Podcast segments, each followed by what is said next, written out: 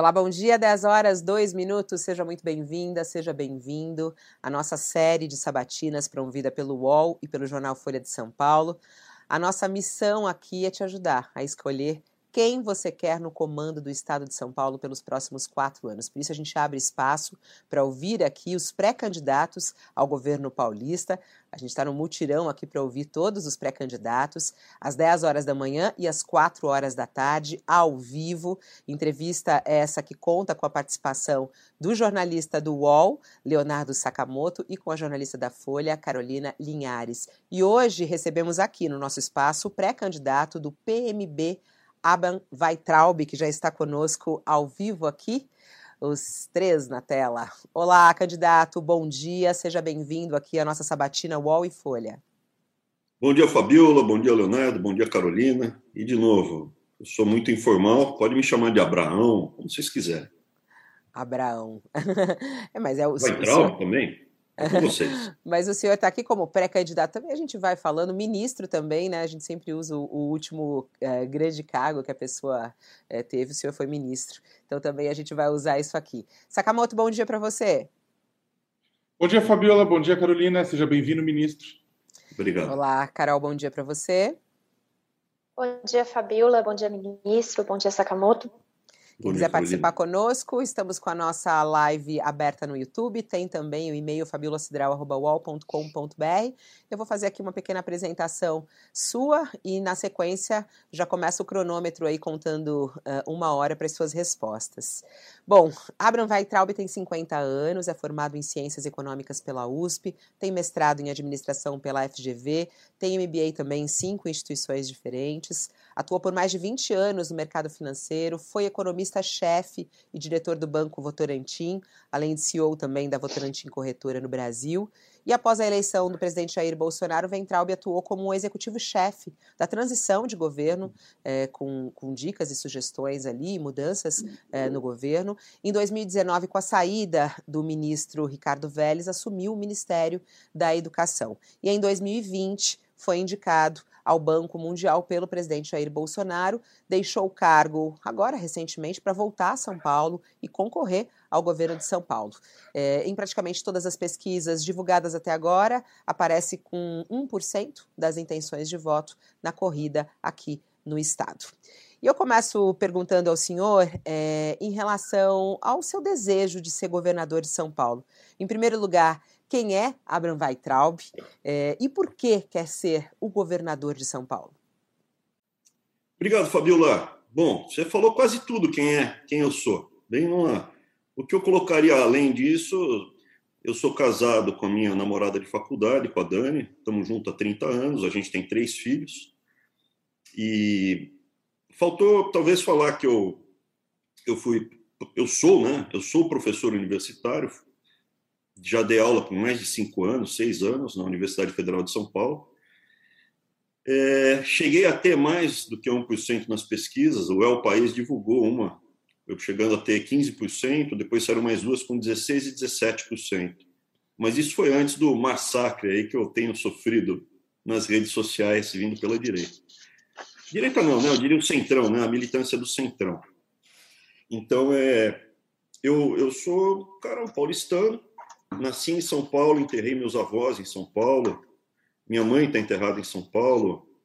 É, família, eu sou uma mistura grande. Meus filhos nasceram em São Paulo. Eu sou uma mistura grande de, de vários, vários povos, né? Meus Weintraub vieram depois da Segunda Guerra Mundial para São Paulo. Meu avô José Weintraub chegou é, na Lapa, que é a zona oeste de São Paulo, e lá a gente ficou. Eu não torço para o Palmeiras, eu torço para o maior time, o maior time da Zona Leste de São Paulo, que é a Portuguesa de Desportos, no Canindé. O Sakamoto, como corintiano, já estava rindo. Não, não, não, palmeirense. Ele é palmeirense, Sakamoto, e eu santista. E por que, que o senhor quer ser governador Mas de São é... Paulo, hein? Que desejo é esse de governar o estado de São Paulo? Então, Fabiola, eu tenho um pouco desse vínculo histórico, que o meu avô ele foi para campo de concentração, né? Ele era judeu. Depois eu fiz, fiz até o teste de DNA genético, por curiosidade, esses que vendem hoje em dia, e eu descobri que meu, meu marcador patricia, patri, patrilinear, né, o meu haplogrupo Y, do Y, ele não veio do Oriente Médio, né? Ele está entre os primeiros Homo sapiens que entraram na Europa. Eu sou, em tese, descendente de viking. Meu avô José, ele era bem loiro, de olho azul. E a minha mãe brasileira morena. Daí, com o teste genético, apareceu índio, negro, e negro bantu e Yorubá, que é da Nigéria. É português e espanhol, né? Muito. E o que, que acontece? Eu cresci escutando as histórias de sobreviventes da guerra. E eu sempre me deparei como deixaram o mal acontecer nessa magnitude, né? como ninguém lutou contra. Para sobreviventes de campo de concentração, escutei muito. Eu fui o primeiro, eu nasci um pouco cedo para a minha geração. Então, eu sou o primeiro neto de um grupo de sobreviventes da guerra. Talvez os, os filhos eles estivessem ainda muito traumatizados para contar a história, e talvez pelo fato de eu me chamar Abraão, sei lá. Eles me contaram as histórias, isso sempre me, me revoltou um pouco. O, o, os grupos totalitários, o coletivo atacando o indivíduo. E como você ousa ferir na vida do indivíduo, na, no livre-arbítrio, uma pessoa que, é, que deveria poder fazer as suas escolhas e ela é simplesmente esmagada por esses movimentos, seja movimento comunista, socialista, positivista, nazista, fascista. Eu, eu sempre fui muito contrário a qualquer grupo atacando o indivíduo. Então é, é um pouco isso que me move. Eu acho que São Paulo, a gente está perdendo o Brasil, a América do Sul está indo para o ralo, a gente está perdendo o Brasil. A gente, ano após ano, vê uma situação de deterioração em todas as frentes: drogas, violência, ensino, é, liberdade. A liberdade foi para o ralo, concentração de poder econômico gigantesco na mão de poucas famílias que controlaram os monopólios. Hoje, a economia brasileira, você não tem mais espaço para abrir um pequeno negócio, está esmagado na mão de poucas famílias que têm os monopólios. Coisa que é ilegal, inclusive, foi feita com dinheiro do BNDES e com autorização do CAD. Então, você está vendo todo um mecanismo extremamente complexo, cada vez se fechando mais em torno das famílias. E as famílias que são alvo dessa destruição são principalmente o grupo que eu represento, que é, é de onde eu saí, da classe média. Meu avô era marceneiro, outro avô era da roça, meus pais conseguiram tirar o primeiro diploma universitário, são médicos, e eu queria tirar o pé da lama, eu consegui. Eu tive sucesso profissional e eu queria retribuir um pouco dessa generosidade, porque eu sei que o mal prevalece, você precisa ter um país para, pelo menos, tentar criar seus filhos.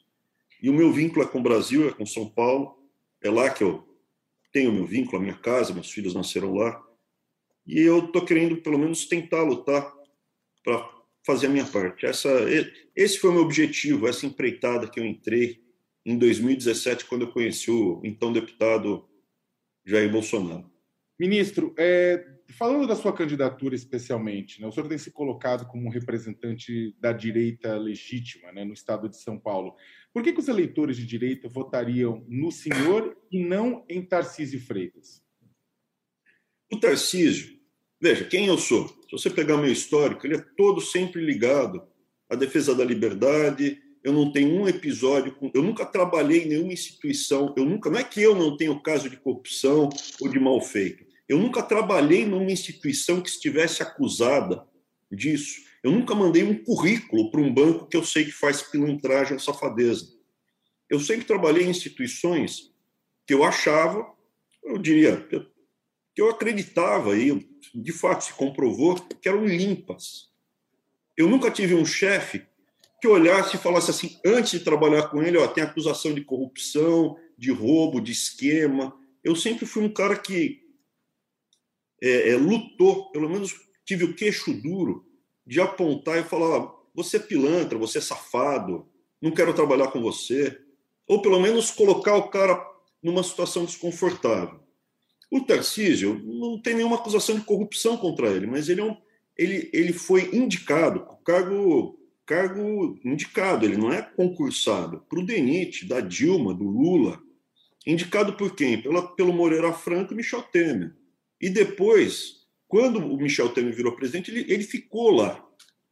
E durante 10 anos que ele teve envolvido em fiscalizar, ver o DENIT, que eu saiba, ele não, não encaminhou à Polícia Federal, ao Ministério Público, nenhum caso de mal feito em 10 anos. Eu, em um ano e três meses no MEC, eu enviei 15 casos que eu identifiquei, protocolei, juntei tudo, Mandei Ministério Público, Polícia Federal, Justiça, e já apareceu um monte aí. Essa, essa super, é, esse sobrepreço no Enem, dez anos anteriores à minha gestão, teve sobrepreço no Enem.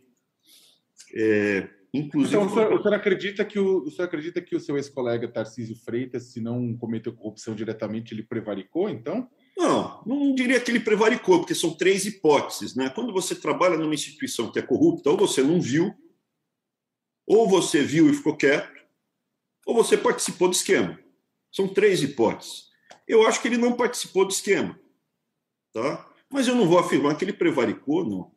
Não posso afirmar isso. Por que o senhor acha que Agora... foi ele o escolhido e não o senhor? O senhor é muito próximo à família Bolsonaro, era até então, como o senhor falou, né? Em 2017 resolveu mergulhar na política justamente por defender ideias como, na época, então, o, o então deputado federal Jair Bolsonaro. Por que, que o senhor acha que foi ele o escolhido e não o senhor? Eu acho que houve uma aproximação com o Centrão muito em função da chantagem que o, a estrutura, o mecanismo fez contra o presidente. O presidente virou refém do mecanismo, foi chantageado né, né, diretamente, de uma forma muito explícita, envolvendo ele, a família dele, e ele acabou cedendo. E hoje em dia eu acho que até aquela síndrome de Estocolmo, é o cara que foi sequestrado e às vezes se identifica com o sequestrador e atira no policial.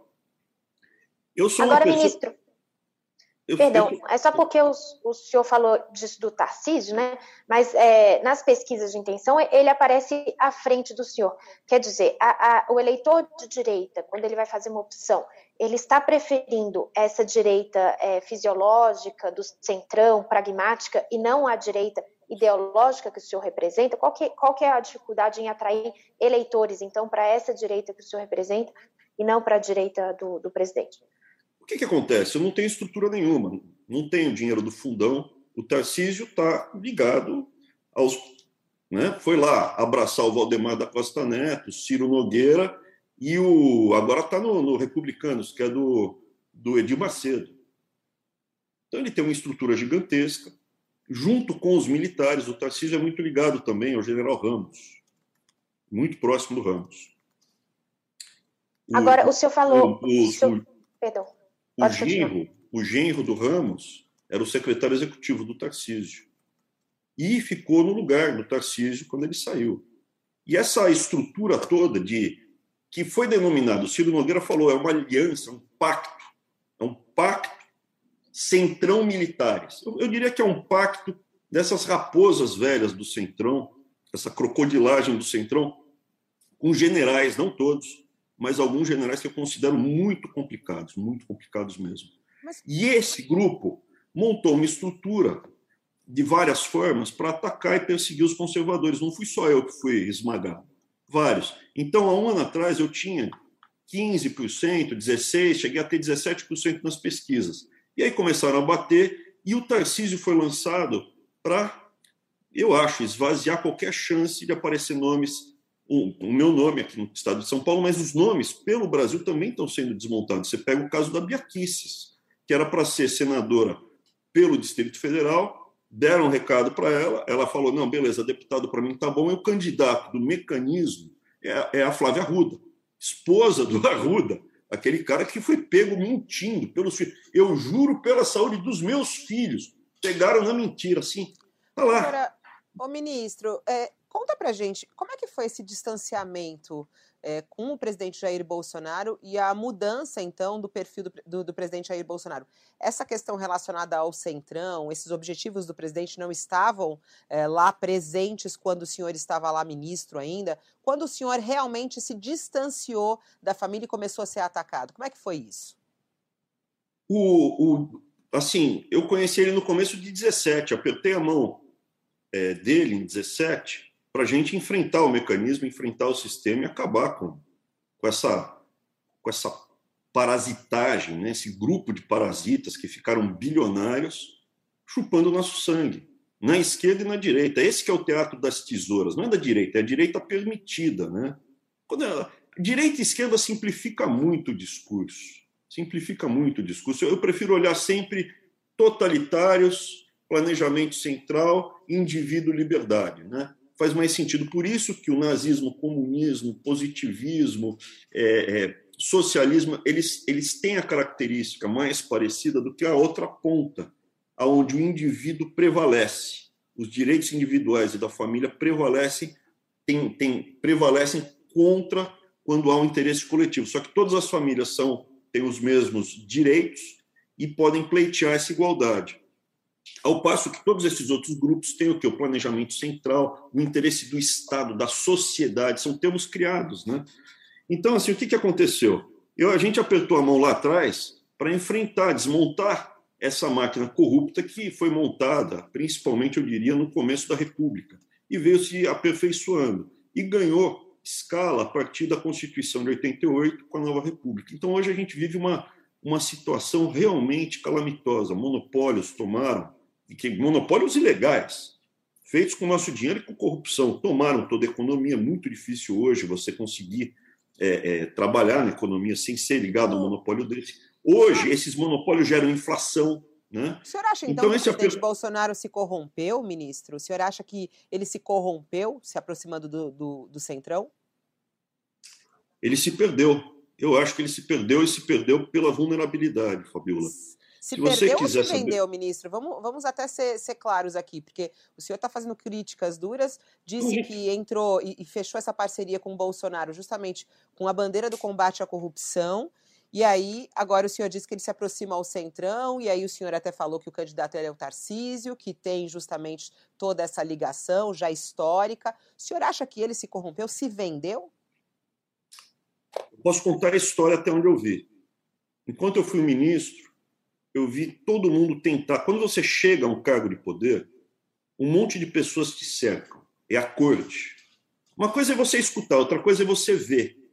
Então eu vi a corte. É uma corte que te cerca e fica te seduzindo e te ameaçando. Ao mesmo tempo, eles te oferecem: quer voltar para São Paulo de jatinho? Te oferecem isso. Não, obrigado. Você não quer uma facilidade? Você não quer uma, uma, uma comissão em Itaipu para ganhar 40 mil reais por mês? Não, obrigado. 50 mil? Não, obrigado. Não quero. Ao mesmo tempo, eles começam a te ameaçar. Te ameaçam primeiro: ó, você vai levar processo, você vai ser convocado para o Congresso, fazem ameaças físicas a você e a última etapa é na sua família. Se você tiver um ponto vulnerável, se você frequentar bordéis, se você for corrupto, se você tiver uma mácula na sua vida, eles vão atrás disso, eles vão olhar e falar o que esse cara quer. E eles vão tentar, ou alguém da sua família, o que alguém quer nessa família. E a partir do momento que eles conseguem entrar na sua família ou em você, eles começam a te extorquir, te chantagear. Isso aconteceu na minha família? Aconteceu em menor escala, porque eu chegava à noite, eu fechava a porta da minha casa e não tinha ninguém, era minha esposa e minhas crianças, não tem empregada à noite em casa. Um presidente tem um monte de funcionários no palácio à noite em casa. A família dele está o tempo inteiro cercada e um monte de gente querendo chegar próximo. Se eu, me, se eu for para a vida pública, eu tenho pensado muito nisso. Meus filhos vão estudar no exterior porque eu não quero que eles cresçam com amigos tentando se aproximar, ou pessoas tentando se aproximar e se tornarem amigos deles para conseguir coisas do, através dos meus filhos é, no Estado. Eu não quero que a, que, que a namorada do meu filho ou o namorado do meu filho namorem com eles porque eu, a família deles quer fazer negócio com o Estado. Eu quero que eles sejam pessoas normais, tenham profissões normais, cuidem da vida então, deles normalmente. Dizer, isso continua acontecendo no governo Bolsonaro, então? Nossa, muito, gente. Pô, olha aí o Renan, o Renan, o filho do, do, do Jair, pô. Olha o pessoal que está em volta do presidente. Se olhar na cara, é, é gente que não estava lá em 2017. Não estava lá em 2017. O Renan, o senhor avalia. O, Renan, o Jair isso Renan, acontece, avalia, então? Isso acontece Renan. com todo mundo. Isso, na minha opinião, acontece com todo mundo, porque eu vejo esses cortesãos em Brasília, eles ficam lá parasitando e, e querem tá, e vêm e se eles se julgam no direito de participar das cerimônias, de pisar lá. E quando você fala, aqui mudou, é um novo governo, eu falei isso algumas vezes para várias pessoas de alta plumagem. E eles ficam chocados, falam, mas você é um brasileiro igual a todo mundo, por que, que você vai ser diferente? Mas eu não sou. Mas eu em relação até o senhor, a gente está acompanhando... Só para só ele, tá, clarificar, só ele clarificar essa questão do Jair, o senhor citou o Jair Renan, para quem está acompanhando a gente, Jair Renan é o quarto filho do presidente, e ele teve, tem denúncias né, de que há empresas que se aproximaram dele exatamente para se aproximar do pai, né, e de que haveria inclusive tráfico de influência por conta disso. É disso que o senhor está falando, que, eu, que esse exemplo de sim, está nos jornais. Não é uma coisa que eu não estou, eu não estou acusando. Eu estou falando simplesmente que, olha só, ao mesmo tempo, quando eu estava lá no ministério, a minha esposa continuamente era é, assediada, não no sentido sexual, mas assediada no sentido social por pessoas em Brasília. As pessoas tem mais savoir-faire em, em, em, fazer essa aproximação. Um monte de gente quer ficar amigo seu de repente, do nada. E se você não tiver um, uma coisa interna sua muito forte, eu não vou falar valores, é mais do que valores, uma determinação muito forte, é, facilmente eles conseguem entrar, te seduzir. Você não pode aceitar alguém te pagar um almoço, em hipótese alguma. Você não pode. Ministro, você não o... pode aceitar, você não pode aceitar alguma coisa de um valor minimamente razoável. O cara traz uma garrafa de vinho para você e fala: ó, só se for de 15 reais esse vinho, porque daí eu não bebo. Mas como que o senhor esperava que o Jair Bolsonaro é, se, se portasse diante de tudo isso, porque o, o, presidente Jair Bolsonaro foi deputado desses partidos do Centrão por anos, ele esteve na Câmara por anos, justamente é, vivendo disso, né, da, do, do, do, sendo um funcionário público e vivendo do, dos impostos, enfim, e apresentando poucos funcionário público é, projetos. Dos é honesto, não, Carolina, pá, funcionário não, público. mas ele eu sou, eu fui professor, ele... eu fui professor, eu vivia do salário que eu recebi. Não claro, vivia. não, mas eu digo, eu digo essa, essa, essa estrutura parasitária. O, tá, o então não é porque ele é funcionário dela. público. Então não é porque ele é sim, funcionário sim. público. Então vamos, claro. vamos tirar a parte do funcionário mas... público, vamos falar só o seguinte: ele andou junto com gente errada. Porque a vida toda. O senhor, o senhor não esperava isso dele? O senhor não esperava não, que ele agisse assim na presidência? O senhor esperava uma mudança radical? Não, eu, eu, eu, ele nunca tinha um caso de corrupção, nunca teve. Eu não vi. Veja, eu trabalhei no mercado financeiro e no meio empresarial durante muito tempo. O Tarcísio falou uma coisa que é completamente equivocada. Ele foi falar com o embaixador chinês e saiu falando: ó, dinheiro não tem carimbo. Antes de vender o Porto de Santos por 70 anos para a China, dinheiro não tem carimbo. Dinheiro tem carimbo e tem cheiro. Você não pode se envolver com, com dinheiro errado. Ele contamina tudo e afasta o investidor correto. Então, ao longo de muito tempo, eu diria até que antes, você vai identificando trejeitos, formas no mercado, no meio empresarial. Você vê se o cara entra numa reunião e está usando sapato de couro de jacaré. Pô, é errado. É esquisito. Você vê se o cara está com um relógio compatível com a renda dele. Você vê o carro que ele vem, você vê a roupa, o que está dizendo, se ele é muito vaidoso, se não é. Eu estou fazendo uma leitura de você nesse momento. Eu estou vendo esse óculos grandão, o seu cabelo, pouca maquiagem, você quer passar um ar mais sério e intelectualizado. Você colocou uma base pequena. Cada pessoa, eu leio, Sakamoto fez a barba, cada pessoa o formato. Então, quando eu conheci o presidente Bolsonaro, eu fiz uma leitura. O sapato dele era um sapato muito, muito simples, era um sapato de frentista. A roupa dele, o relógio dele, o que ele queria, e fui lendo isso. Eu viajei com ele para a Ásia. A comitiva era eu, meu irmão, os quatro Bolsonaros, ele e os três filhos mais velhos, Onix Lorenzoni só. Ele foi de econômica, eu fui de business. Eu, eu, eu, já, eu, eu fui muitas vezes para a Ásia. Esse MBA que a Fabiola falou, uma parte dele foi feito na Chinese University of Hong Kong. Eu fui muitas vezes para a Ásia, trabalho e estudo. Eu sabia que é uma viagem desgraçada. Eu fui de business, eu tenho condição. Ele foi de econômica. Tudo dinheiro pago do bolso dele e meu. Eu fui à noite, ele comia em restaurante simples. Tudo simples, tudo. Eu não consegui detectar nada de errado. E eu estou dizendo, eu acho que a partir do momento que você vai para o centro do poder, existe várias e várias, não é pessoas, são famílias. Os cortesãos estão lá há gerações passa de pai para filho. Tem generais que são filhos, netos, bisnetos de generais e estão lá nas capitais. Mas aí, apareceu Rio, a denúncia da rachadinha, o ministro, aí o senhor não te acendeu um alerta em relação a isso? Desculpem. Foi na transição, eu já comentei a... a respeito disso. Oi? Foi na transição, Foi ainda na transição, foi ainda na transição, e eu já comentei a respeito disso e gerou polêmica. O presidente falou: está aparecendo acusação aqui sobre esse cara, e é problema dele. A gente aqui, o governo, não tem nada a ver, vocês não precisam defender, toca a vida. Me causou uma ótima impressão. Eu falei, pô, é isso. É isso Mas que aí depois, precisa... quando a coisa começou a andar e aparecer coisas, inclusive em relação ao próprio presidente Bolsonaro, porque há inúmeras investigações nesse caso, né?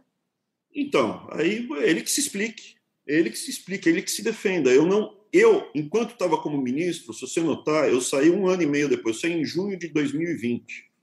Hoje o senhor Ainda confia nele? Hoje o senhor confia no Bolsonaro? Confiar em que sentido? Eu confio que você não vai pegar uma arma e vai me dar um tiro. Nisso, nisso que a gente está falando, ministro, porque o senhor eu tá confio, falando, eu não confio que você não vai me interromper muito... enquanto eu estiver falando.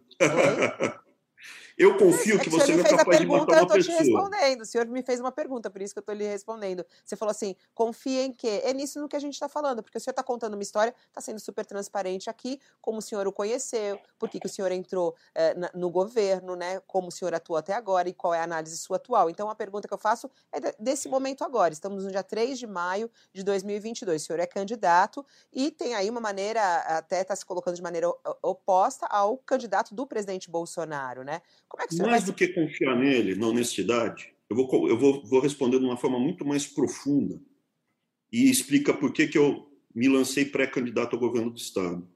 Eu não confio mais no presidente Bolsonaro para conduzir os rumos do país e o Brasil se tornar um local seguro para eu criar meus filhos e netos lá. Eu acho que o presidente Bolsonaro, quando ele se aproximou do Centrão, foi cooptado e agora está junto com eles, ele está conduzindo o Brasil numa direção que vai cada vez mais ter monopólio, drogas, crime. A gente vai conduzir o Brasil para uma distopia. Com o Lula, vai numa, vai numa velocidade muito mais rápida. Muito pior. Horrível. O Lula é um cara que vai na mídia abertamente e fala tem que perseguir a esposa e o filho de quem for oposição. Você tem que a casa dele tocar campainha. Esse cara, para mim, é meu inimigo pessoal. É um cara assim que eu tenho um desprezo. Uma, o, o Lula, para mim, é um encosto. O presidente Bolsonaro é uma pessoa que me decepcionou muito. Eu não confio mais nele para proteger, para apertar a mão e combinar alguma coisa. Eu não confio mais nele. Eu acho que ele é totalmente refém e hoje até aliado dessa estrutura toda. O senhor votaria Ministro, nulo, então? O senhor votaria aliado, nulo se ficasse entre Eu nunca votei nulo na minha vida, eu sempre faço escolhas. Oi? Eu sempre faço escolhas. Eu sempre faço escolhas. Eu sou senhor do meu destino. Eu sempre faço escolhas. Na Segunda Guerra Mundial, a minha família, que era polonesa, uma família os né? porque a outra parte era é brasileiro desde sempre. A minha mãe, Bragança de Vasconcelos, brasileiro desde sempre. O irmão mais velho do meu avô era da cavalaria polonesa, é verdade, sargento. Eu achava que era papo furado, que mandaram cavalos, cavalaria enfrentar os panzers alemães. Mas hoje tem no YouTube mostra como eles faziam isso. Eles esperavam passar pela, pela floresta em comboio e passavam no meio cortando os alemães. Ele foi enfrentar os, os nazistas. Depois disso, uma parte da família foi se alistar no Exército Vermelho para lutar contra os nazistas. Mas não eram comunistas, tentaram sair. Assim que terminou a guerra, sair da União Soviética. Foram mandados para o meio da Sibéria. Eu sempre faço escolhas por até criação. Você tem que se posicionar, você é senhor do seu destino. Então, Entre Bolsonaro e Lula. O senhor, falou, o senhor falou que o senhor, o senhor falou agora há pouco que a já falou há algum tempo, o senhor falou que estava recebendo, tinha recebido ameaças, tudo isso mais, e ao mesmo tempo o senhor colocou que o presidente Jair Bolsonaro o decepcionou.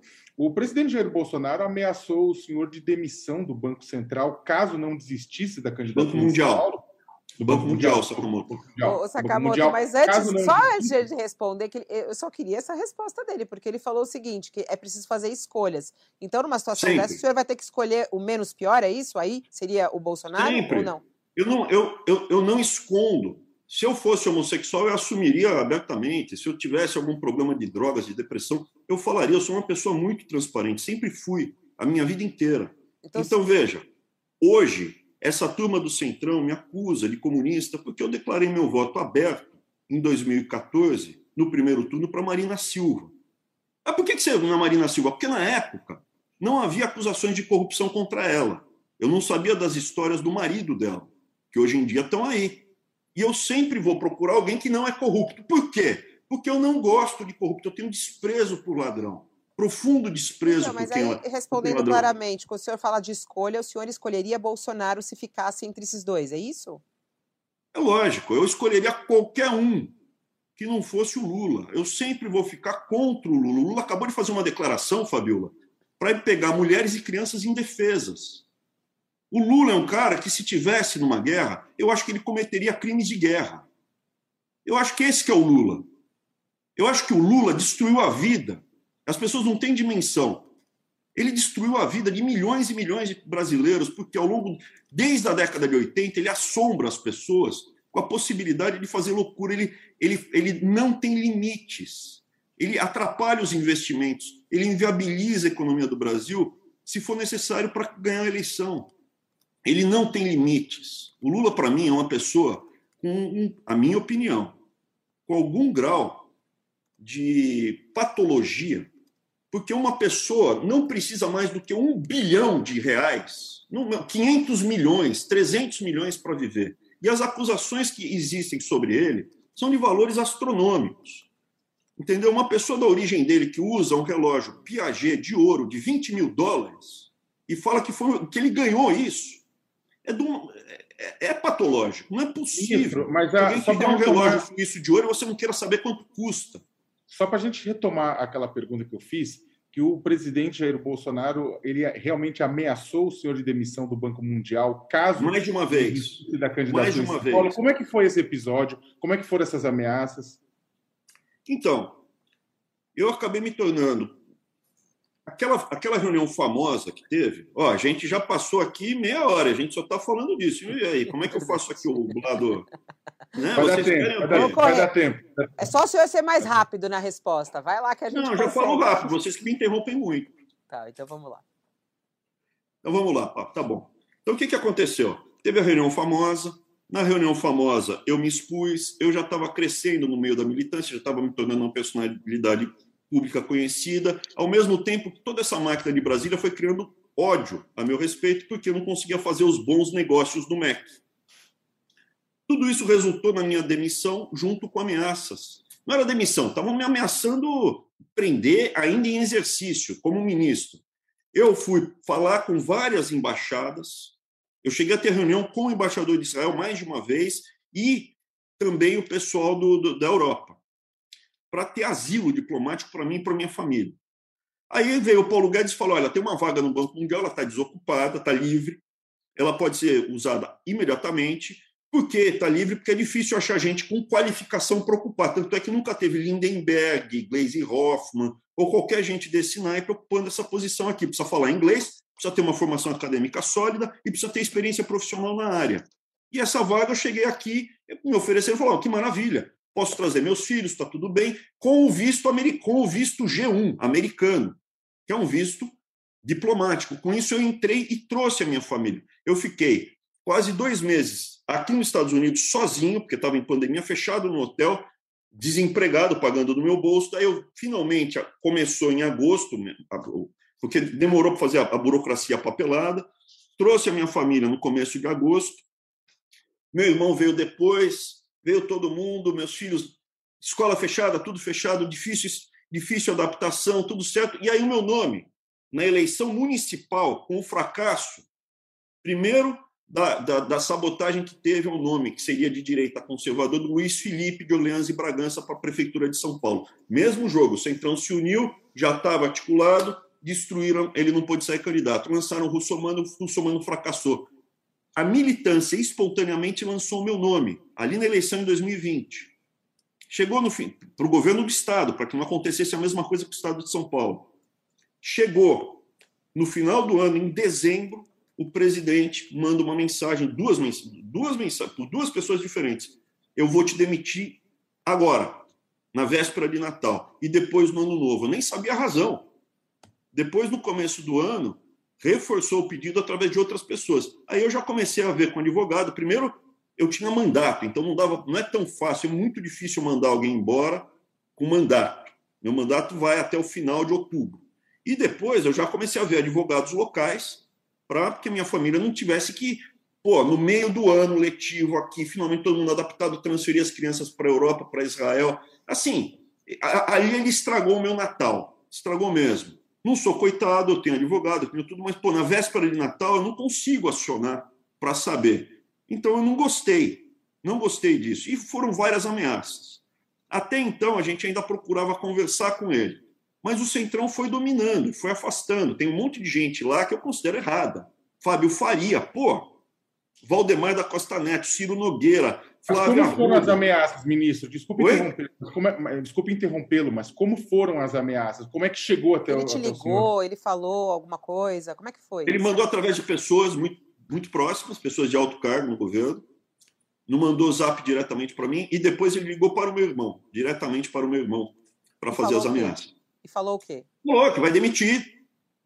Mas daí falou, presidente, o que está acontecendo? Você não quer nem conversar? Não, eu não quero conversar. Simplesmente sumam desapareçam, nunca mais pisem no Brasil. Foi isso.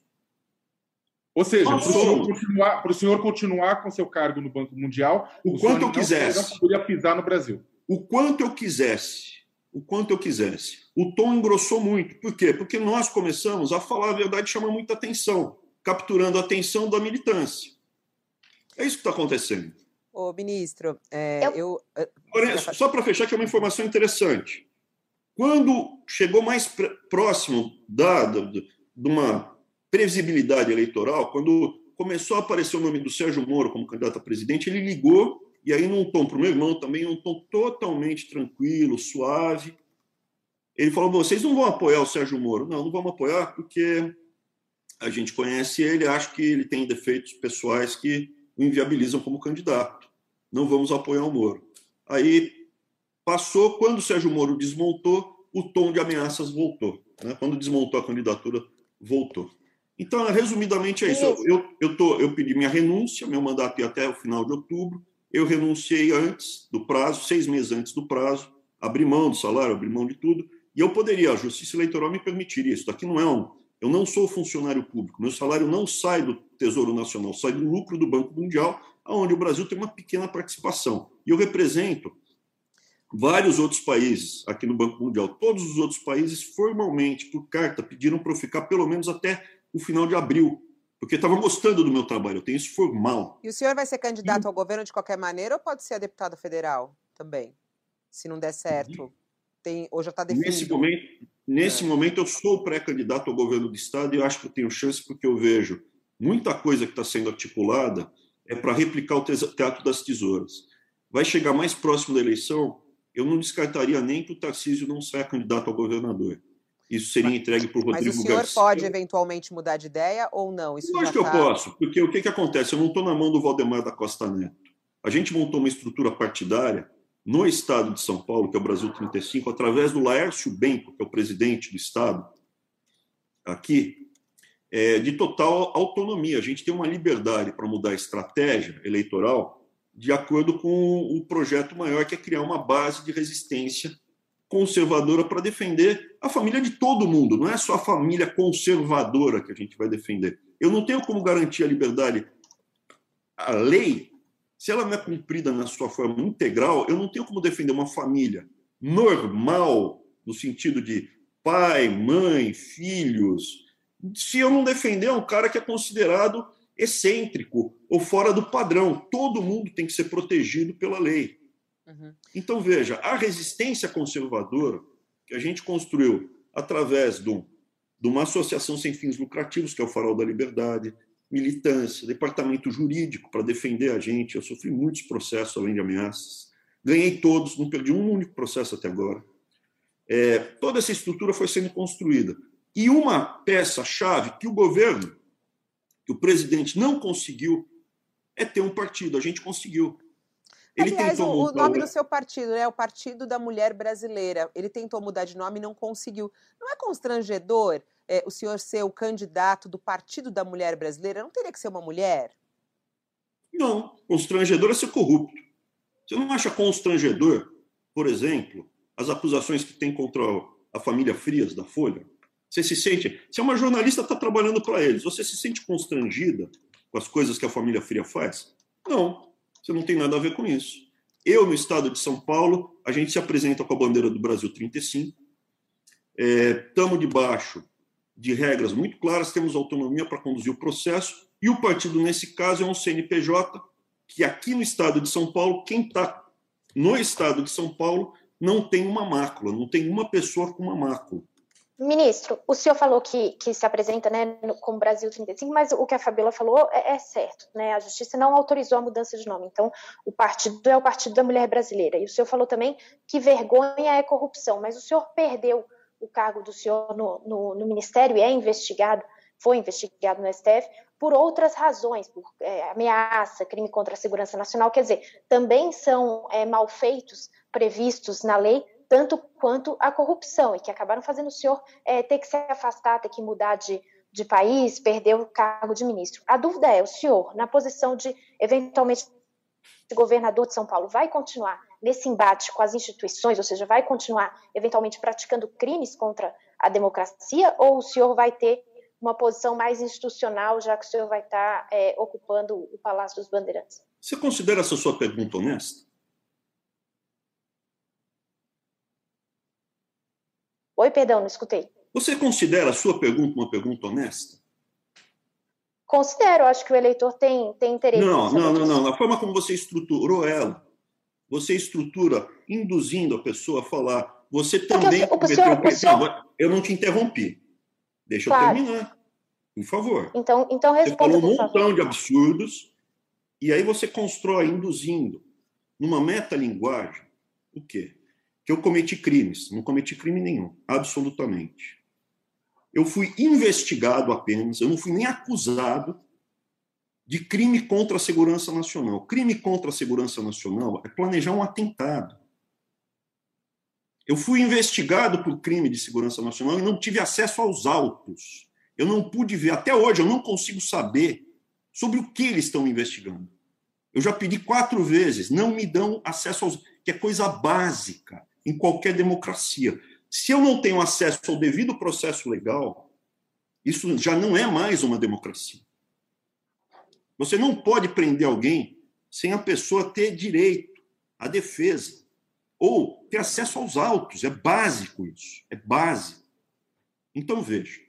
Você realmente acredita que eu planejei um atentado ou um golpe de Estado? Você realmente acredita nisso? Porque na tua pergunta, você criou a pergunta e já falou, você vai continuar se comportando disso? É de uma desonestidade intelectual gigantesca. Evidentemente que no meu passado inteiro não tem um único mal feito, não tem um único caso de violência, não tem um único caso de corrupção e não tem nenhum único caso de uma desonestidade intelectual, como foi a sua pergunta. Eu sei que faz parte desse meio que é construído aí para construir esse tipo de narrativa.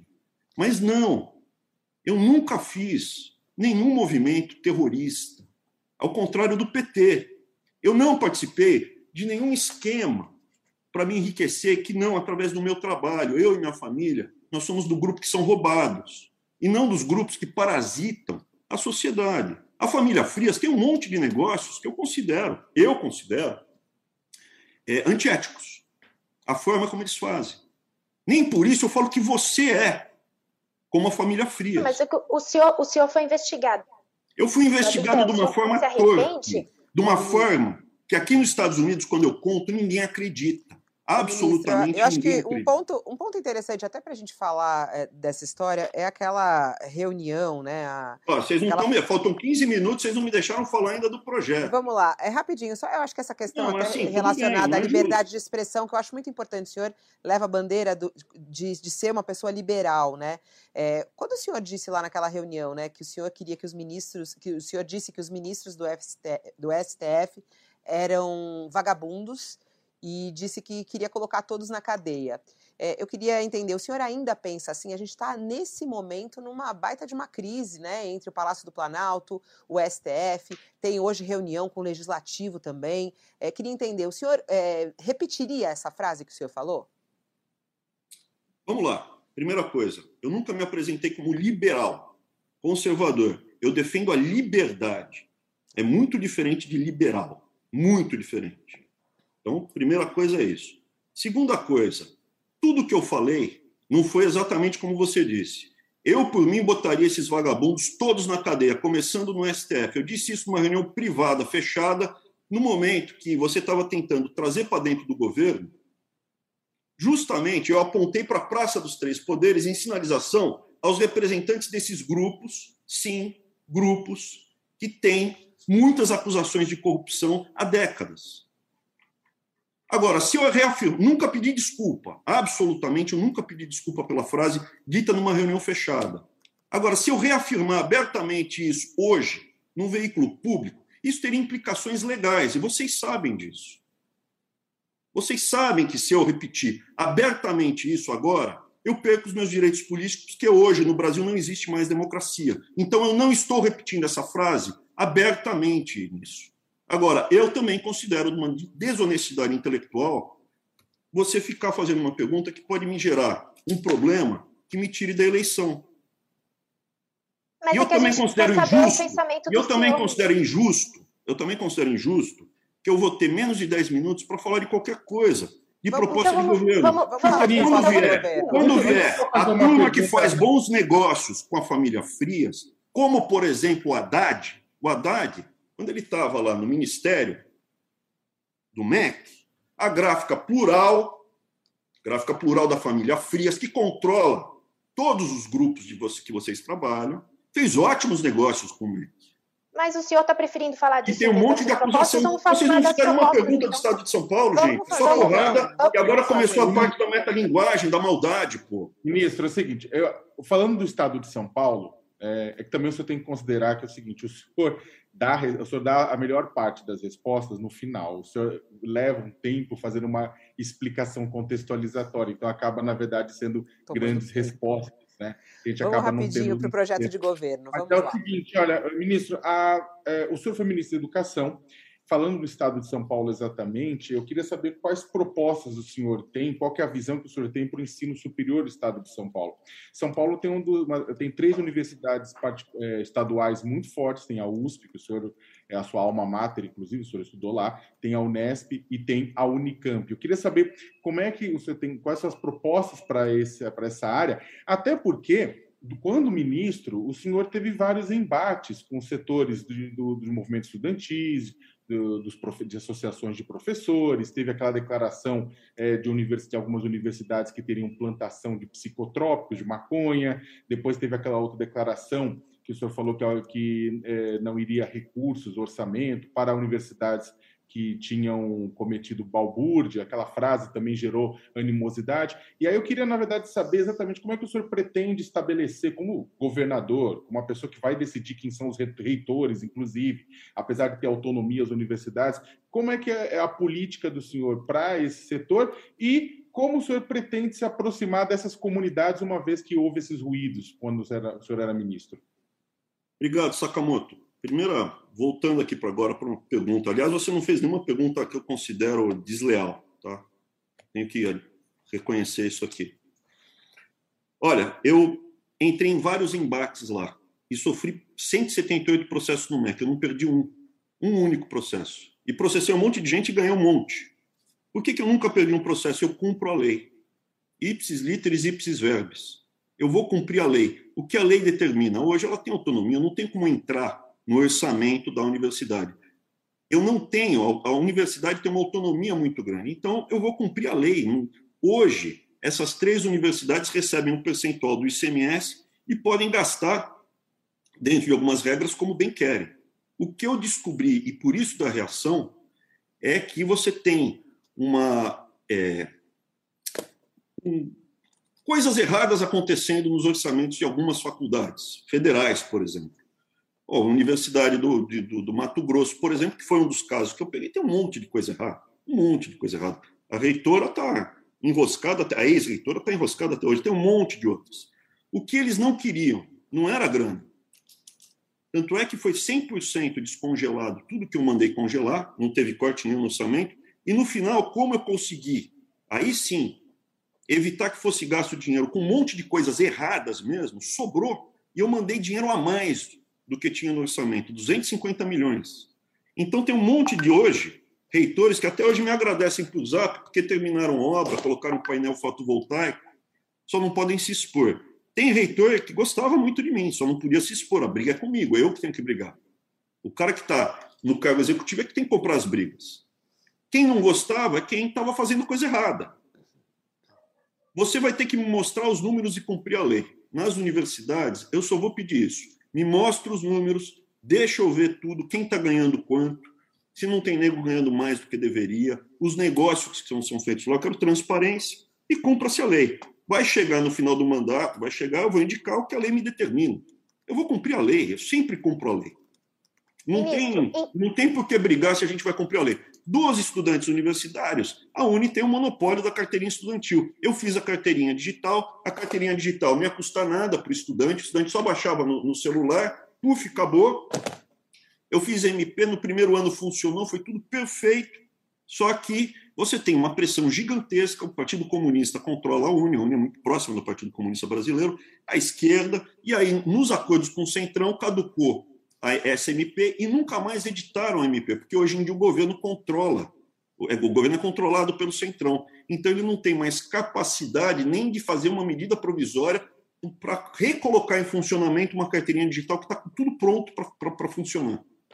Ministro, então, em relação à segurança pública, o que, que o senhor, qual é o plano do senhor para a área de segurança pública e o que, que o senhor pensa sobre a manifestação política de policiais militares da ativa? O senhor pensa em permitir isso? O policial hoje, militar, ele não pode.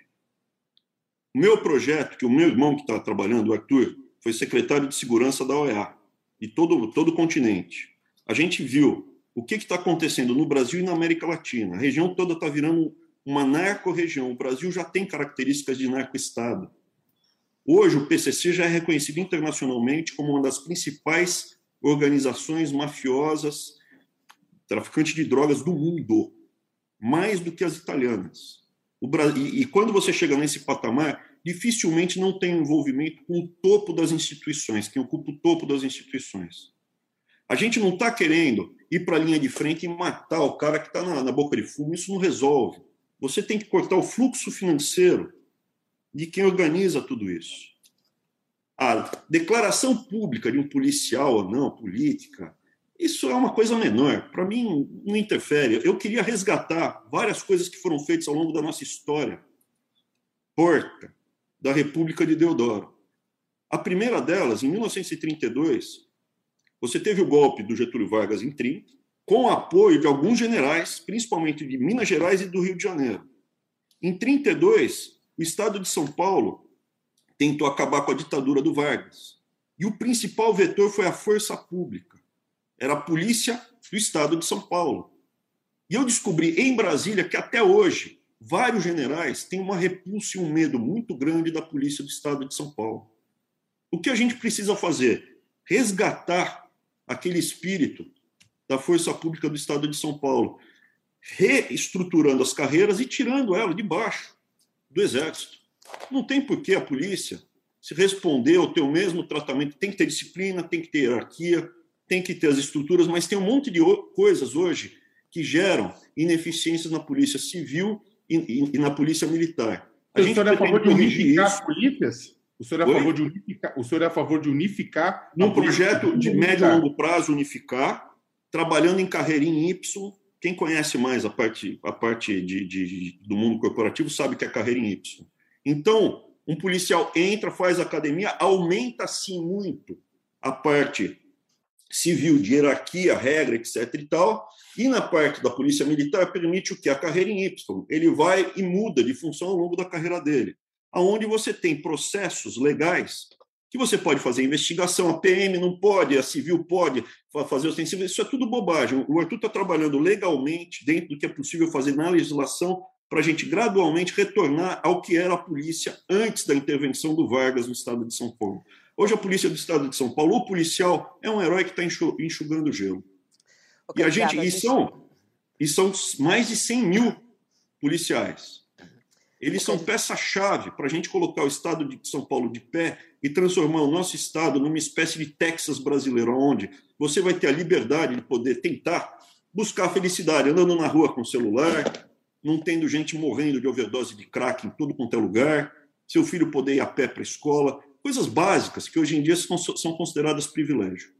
O candidato, a gente tem um quadro aqui que é o Pinga Fogo, que a gente faz com todos os candidatos para ter uma ideia do seu pensamento em relações nacionais e também é, estaduais. Dado que a gente não vai poder falar da parte de saúde, é... da parte de contas públicas, de privatização, por exemplo, que vão querer vender essa Sabesp. Eu sou... Isso, isso, isso tudo está no pinga-fogo.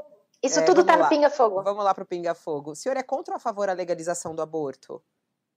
Eu sou contra o aborto. Contra. Eu considero o aborto assassinato. Descriminalização da maconha, contra ou a favor? Eu sou contra descriminalizar, mas eu é... também sou contra bater no usuário. É, vai aumentar a tarifa do transporte público, caso eleito? Não. Não, não vai Concessão aumentar. de parques públicos à iniciativa privada, contra ou a favor? Sou a favor. Inspeção veicular em todo o estado de São Paulo, sim ou não? Sou contra. Cobrança de mensalidade em universidades públicas. Sou contra. Privatização dos presídios. Sou contra. O senhor é a favor de câmeras no uniforme da polícia?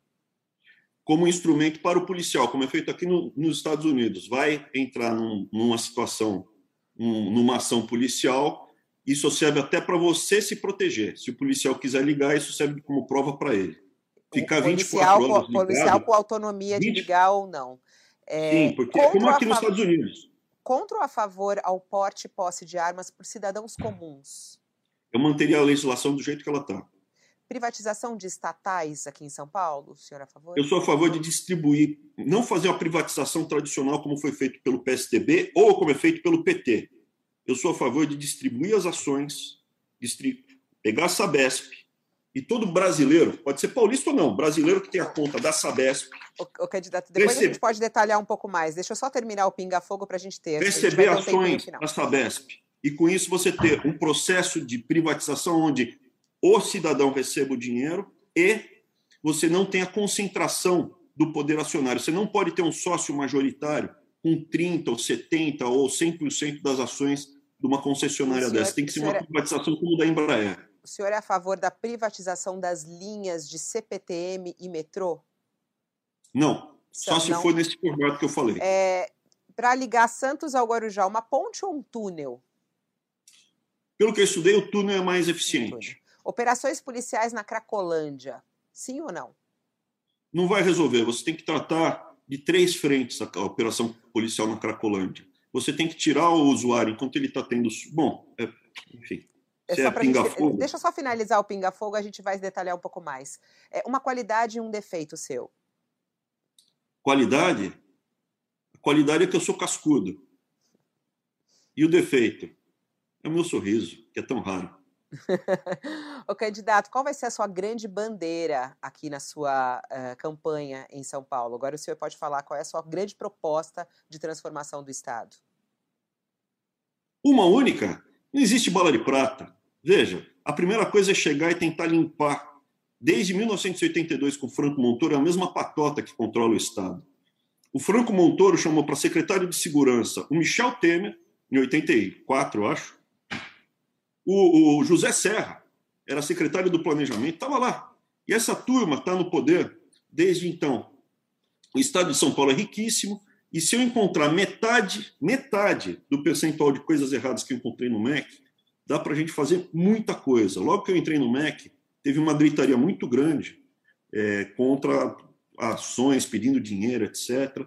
E aí o que, que aconteceu? Eu gradualmente fui limpando, livro didático, superfaturamento do Enem, que a Folha pressionou, inclusive, bastante para que eu assinasse os contratos que estavam em cima da mesa, eu me recusei. Então, Enem, livro didático, uma série de despesas que pô, não faziam o menor sentido. A, a televis... TV educativa, fechei, vai sobrando dinheiro. Quando sobra dinheiro, você consegue colocar nas prioridades. O que é prioridade? É saúde, educação, segurança. E o detalhe, eu tive uma atuação extremamente forte na parte dos hospitais universitários. Eu comprei equipamento pela metade ou um terço do preço que foi comprado aqui no estado de São Paulo ou em estados controlados pelo PT. Isso está disponível. Não teve corrupção. E ninguém foi ver essa tabela. É um terço. Você pega o mesmo equipamento, a mesma quantidade, um terço. Eram 52 hospitais. Eu tinha mais hospital que a grande maioria dos, dos governadores. Não tem uma acusação, não tem gente reclamando do serviço, teve uma forte expansão dos leitos. Teve um, um, um parlamentar do PT que reclamou que eu gastei apenas 800 mil reais para terminar um hospital aqui em São Paulo, o segundo hospital da, da Unifesp. Eu falei, mas era o que precisava. Você queria que eu gastasse mais? É lógico, atrapalha, né? O candidato, o senhor estava falando até da Cracolândia no Pinga Fogo, acho importante a gente detalhar isso é, e também a questão da câmera no uniforme dos policiais. Esse é um assunto central aqui em São Paulo. Ontem, na entrevista com o Márcio França, ele falou que vai acabar com a Cracolândia em dois anos. É, o senhor também promete algo assim? Eu acho muito difícil acabar com todo o consumo de crack no estado de São Paulo em dois anos, mas eu, eu, eu acho viável se a gente tomar ações que deram certo em outros países, que é ser fraterno, estender a mão, tentar resgatar a pessoa, acionar a família do dependente. Tem que acionar a família do dependente, tem que ser responsável, ou botar, ou achar alguém responsável por ele, para amparar. E, por último, coibir o tráfico. A gente não vai acabar com 100% do tráfico de drogas. A gente pode o quê? Tornar mais difícil e punir, por exemplo, de uma forma muito clara, o crack, para que o crack seja cortado. Eles vão vender crack em outro estado, no estado de São Paulo não. Com isso, o cracudo vai embora. Tenta resgatar quem quer ser resgatado e tenta acionar a família. Mas aí como é que vai sufocar essa venda do crack quando o senhor diz? Não vai vender no estado de São Paulo. Como é que o senhor vai fazer isso na prática? Porque você tem que partir do pressuposto básico da teoria econômica ou mesmo da teoria de segurança pública, aonde o bandido, o mafioso, uma organização que fatura bilhões por ano, ela toma decisões racionais. Quando você coíbe de uma forma mais incisivo um crime e vai atrapalhar os outros negócios desse crime, eles param com esse crime. Então, vai vender crack, a gente vai paralisar e vai atormentar e vai causar um, um embaraço. Para. Como é o caso, eles evitam que hoje em dia o, o, o PCC tem os tribunais de crime. Você não pode fazer acerto de contas ao seu bel prazer nas áreas do PCC. Por quê? Porque atrapalha os bons negócios para o PCC. O crack, que hoje é alguma coisa em torno de 10 a 15% do faturamento do PCC, tem que ser visto como uma atividade que gera prejuízo para o PCC. A hora que ele entender isso, muito claramente, eles abandonam. E depois a gente vai secando o resto. A gente não tem solução fácil. A parte de fechamento de ruas e bairros é fundamental. É fundamental para você garantir o bem-estar. O objetivo final é melhorar a vida de quem está escutando. Você é de esquerda, de direita, você é transgênero, você não é cisgênero, não me interessa. O que interessa é o seguinte, que você leve a sua vida e tem que buscar a felicidade com as suas escolhas da melhor forma possível. Eu não Como fechar consigo ruas imaginar... e bairros? Eu não entendi, uh, candidato. Como fechar ruas e bairros? Você, eu, eu tive envolvido com um projeto de lei que permitia a manutenção dos condomínios fechados, porque a esquerda quer abrir todos os condomínios é, do Estado de São Paulo para levar justiça social. Isso não é justo que tenha pessoas que tenham violência, tenham segurança na sua vida. Então eles queriam abrir todos os condomínios do Estado. Eu, como cidadão, trabalhei para passar uma lei e passou a lei para manter ruas, ruas que possam ser fechadas e condomínios fechados, tá? Eu queria expandir esse projeto. Eu acho que dá muito certo, porque a hora que você tem uma comunidade, uma comunidade que consegue pelo menos permitir controlar o acesso de pessoas é, durante a madrugada, numa rua residencial, você torna a vida dessa família melhor e diminui a quantidade de policial necessário numa área que a, a violência cai. E libera esse policial para áreas onde realmente é mais urgente. Você tem que dar segurança para a família, que hoje é classe média, e ela poder ficar de pé e ajudar ela a se defender, e ao mesmo tempo liberar esses recursos que são escassos para áreas que não dá, que são vulneráveis. Tá? Meu Bom, tempo acabou, eu respeito o tempo também. Mas você vê que a gente conseguiu falar sobre vários assuntos. A gente não, vocês, vocês, vocês eu, eu, acho, eu acho que, infelizmente, no não, eu sou uma pessoa muito franca, mas eu acho que você, Fabiola, e você, Carolina, vieram com muito, muito, muita maldade no coração. Eu acho que eu não tive é, é, uma abordagem que eu considero justa, como, por exemplo, o França teve ontem. Mas tudo bem, eu vou oferecer outra face. Não, eu acho que a questão aqui. Essa é a sua opinião. É, sim, mas eu, eu posso, posso responder. Eu não acho que você foi justo. Eu Oi? não acho que você foi justo. Eu não acho que você foi justo. Eu, você acha que não foi justa? Com qual pergunta que o senhor acha que eu não fui justa? Não, porque eu gastei 50 minutos, 50, perguntas, 50 minutos falando o quê? Do governo federal, que não, era, que não foi o combinado antes. Não foi o combinado. Ministro, o senhor, falar, o senhor é o único... A gente vai falar um pouco de Estado, um pouco da política do Estado e um pouco meio que fosse é que, na verdade, a, o senhor foi contando para a gente coisas e detalhes que são importantes para o Brasil como Exato. um todo, né? Eu pedi é tanto para a gente tentar ter uma abordagem justa. E você, Carolina, fez uma pergunta, estruturou ela de uma forma que eu considero muito desonesta do ponto de vista intelectual. E a Fabiola foi, foi assim, eu achei, eu achei que teve maldade. Isso, a gente conseguiu. É a minha opinião. é minha opinião, não vou guardar rancor. Eu não guardo rancor. O Sakamoto, para mim, foi fair. Mas, ministro, a gente, ministro... Conseguiu, a gente conseguiu passar por uma série de assuntos, sim. A gente está até computando o tempo aqui. Querendo ou não, a gente conseguiu lidar com esses três assuntos. Falamos da política estadual, falamos da política federal e falamos também de programa de governo. O que acontece e é que o, o senhor é o único... um pouquinho maior porque o senhor foi ministro de Estado. Isso. Assim, não tem como falar. O, o grande desculpa. cargo do senhor foi ser ministro de Estado. Então, Exato. é um nome que acaba, inter, acaba discutindo, interferindo, como o senhor mesmo colocou, na política nacional, e, e ainda interfere na política nacional. Mas Isso aqui não foi uma entrevista de um candidato ao Estado de São Paulo. O que vocês fizeram foi uma entrevista com Abraão vai entrar o ex-ministro da Educação. Vocês, vocês, quando vier o Haddad aqui, vocês vão fazer perguntas sobre os 10 escândalos que tem? Porque se for fazer, aí seria justo. O Haddad, quando for aí, o, o, ele vai ter 50 ministro, minutos explicando o superfaturamento do Enem. O ministro Tarcísio também vai ser questionado sobre as questões do governo federal, Bom, porque ele também assim, é, ocupou tá... a condição de ministro, como o senhor. Ô, Carol, desculpa até interromper, mas a gente está já encerrando a transmissão. Candidato, só para te dizer, a gente, esse aqui é um, é um, primeiro contato, a gente ainda nem tem as candidaturas oficiais, né? Essa, como eu falei para o senhor, é uma entrevista, inclusive, de apresentação, de contar um pouquinho da história da pessoa. É, com certeza, o UOL e Folha vão se debruçar às suas propostas de governo. Eu acho que a gente vai ter ainda bastante espaço, inclusive de entrevista, a respeito dos projetos é, do senhor em relação ao governo do Estado de São Paulo. Gostaria de agradecer imensamente a sua participação aqui. O senhor não fugiu de nenhuma das perguntas, respondeu a tudo é, foi muito aqui transparente conosco. Agradeço a sua participação e boa sorte na sua jornada. Muito obrigado. Fique com Deus. Obrigada. E assim a gente encerra mais uma sabatina, UOL e Folha. Já te convido a participar conosco às 16 horas, temos mais entrevista. E lembrando a você que a entrevista fica na íntegra aqui para que você possa acompanhar, ouvir novamente, compartilhar com quem você quiser e também os textos que já estão aí sendo publicados tanto pelo UOL quanto pela Folha. Muito obrigado pela sua companhia e até a próxima.